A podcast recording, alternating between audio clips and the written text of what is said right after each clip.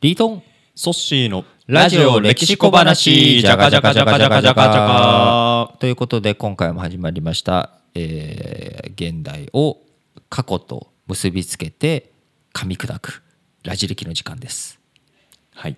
今日も噛み砕いてしまいましょ今日はですねちょっとまあ重たいテーマになるかもしれないんですけれどもこう人間ね誰しも共通の悩みあるいは逃れられない運命があると思うんですけど、はい。何だと思います？ソッシ恋煩いですか？ー恋煩いもまあ逃れられないですね。そうですね。でも最近恋煩いの話もちょっとしたので、うん。多分違う角度から。違う角度からも考えてみましょう、うん。絶対まあ恋煩い逃れてる人もいるわけですよ確かにねうまくやってるう人もいれば。まくやってる方もいれば。でもうまく逃れられないやつですよね絶対今日逃れられないですね。うん。人間として生まれた以上は。のはい。まあちょうどねこの間、えー春分の日もあって彼岸お彼岸はいはい。の季節もあったので、おそらく死について。そうですね。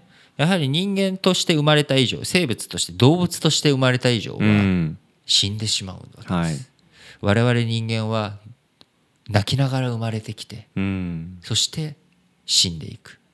どこへ行くのか誰も知らない。うん。でこれはもういろんな言い方あるわけですけれどもこう死者死んだ人が帰ってきたケースっていうのは基本的にあのイエス・キリストしかいないわけです。そうですよね。今いるいる話なのかな 何の話始まるのドドキドキしちゃいまし一応,、ね、一応イエス・キリストがい。るっていう前提ですけれども、あの基本帰ってきてる人はいないわけで、うん。よく言われてるのがだから死んだ世界っていうのはいいところなんだよと。誰も帰ってこないぐらい。たそっか悪いとこだったら帰ってきちゃう。帰ってきちゃうとかね、うん。そういう考え方があったりとか、うん。僕これ非常になんか面白いなと思ったりとかもするわけなんですけど、うん。他にも例えばお星様になったとかっていううん。言い方あるじゃないですか。ありますね。これ結構僕ロマンチックだなと思っていて、僕こう解釈するんですよ、はい。どう解釈するかというとですねお星様っていつ見えます？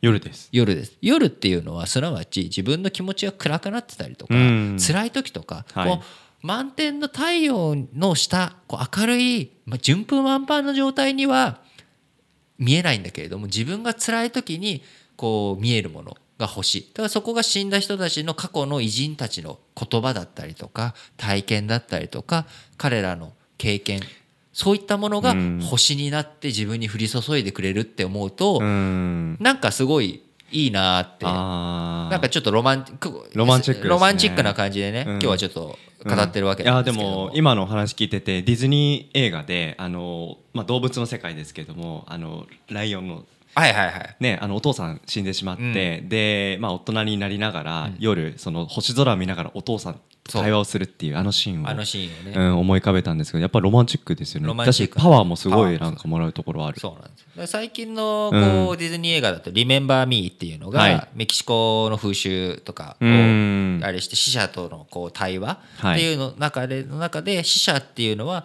みんなが忘れてしまった時に本当に死んでしまう。みんなが忘れてしまう。要は例えば、ソッシーがはい死んでしまったとしますと。でも、はい。僕はソッシーのことをうん。生きてる限り覚えてるわけです。よ、まあ、すぐ忘れちゃうから 一応一応覚えててください。今のこの話の中の、でそうするとその間僕の気持ちの中でうん。残ってるわけです。ソッシーというのは。そういうことですね。あるいは僕が先に死んだとしてもリートンって、うん。あこんなやつだったなっていうのがソッシーの中に残ってるわけ、うん。こういったものが記憶が全てなくなってしまった時に、はい。初めてその人ってこの世界からいなくなってしまうだからだから中国の人たちっていうのは歴史に名を残すことにすごくうん。意義を感じるわけです。そうすると不滅の存在にある意味なれる。はい。あるいは自分たちのこう歴史に名を残さなくても子孫が祀ってくれる。そういうふうになればその自分の記憶業績そういったものが残り続けるっていうことで不滅の存在にある意味なれるんじゃないか、うんうん。あるいはこうインド仏教とかそういった世界だとそこからこう離脱することそういった輪廻転生っていう世界、まあ、あるいはう死んだら生まれ変わりがある。チベット仏教ダライ・ラマなんていうのははい。亡くなった後には転生して次のダライ・ラマを見つけるそっていうそっか風になってますしあるいはそこから離脱して永久不滅の存在としてへ遊ぶというようなことがあったりとか、あるいは日本人自体も霊魂っていうものがどっかに残ってだから自爆霊だったりとか、あるいは成仏してあの世に行って綺麗な状態になってっていうこともあるわけですし、うん。えーキリスト教とかこうイスラム教とか一神教の世界だとお眠りしてるんですね。はい。寝てるっていう前提なので。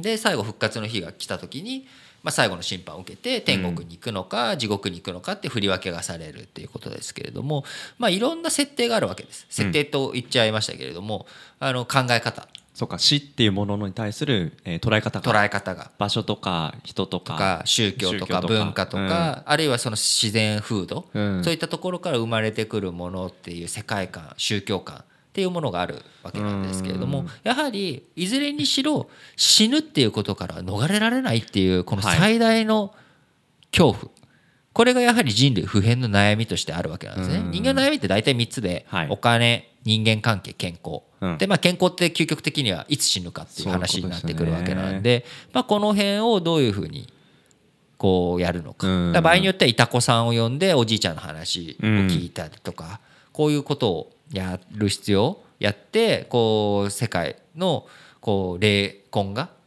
あるんだっていうようなことを感じる宗教観もあったりすればあとはこう死ぬっていうことに対して絶頂期にあって自分がいついずれかは滅んでいく乗車必須の断りですけれどもこれをローマの時代にはメメントモリって言って死を思え。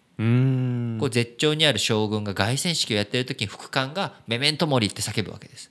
今はあなたは絶頂にいるかもしれないけどいつか死ぬかもしれないだから決して天狗になるなと。なるほど。だからやっぱこう最後死が訪れるっていうことを前提にすれば人間ってやっぱりある程度謙虚にならざるを得ないというか、うん。死んだ後はどうしてもその人の記憶にしか残らないので、うん。僕がまあ嫌な人間として記憶に残るよりかはやっぱりいい人間として残ってもらった方がより長く自分の印象というのも残り続けるでしょうしまああの憎まれっ子ようはばかるじゃないですけれどもまあ必ずしもネガティブな面を強調するよりかはうん。やっぱポジティブな面でこう世界を作っていけたらいいなと思ってるんですよね。うんね多少なんか僕も歴史に何かしら名が残せたら面白いなと思ってるんですけど、うんうんうん。なかなかそういう大きなことって考えることはできるんですけどなかなか実現するのは難しいなと思うと、まあ、運もありますからね。ねえ。でもそうするでも一方で死をなんか日々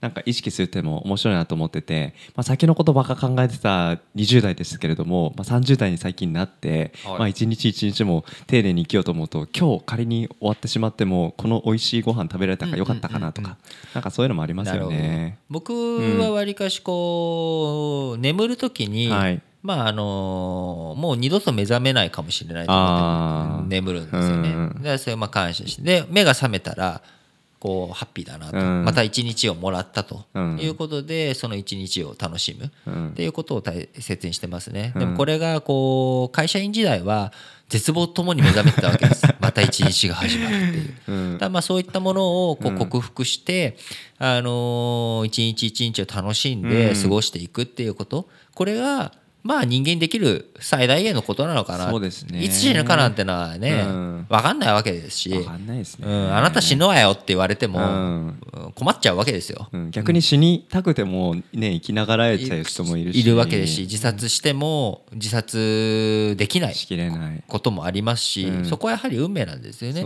ね。だからこう僕自殺っていうものに対してはやはりそれも一つの死、要は精神的にその人自身がこう病ある意味うん。病でそういった自殺衝動を起こしてしまうっていうことも、うん。まあ、それも一つの死だと思ってますし、うん。あの病死の一種だと思うんですよね。うん。でもこう当たら命を失ってもうん。結局どうせ苦しいことって、うん。まあどっかで終わりは来るわけですし、うん。ただ人間あんまり悩んでもですね、うん。あのー死ぬような病気って一度しかかからないんです。面白いこと言いますね。いやこれ結構結構ね、うん。まああのー極論ですけれども、うん。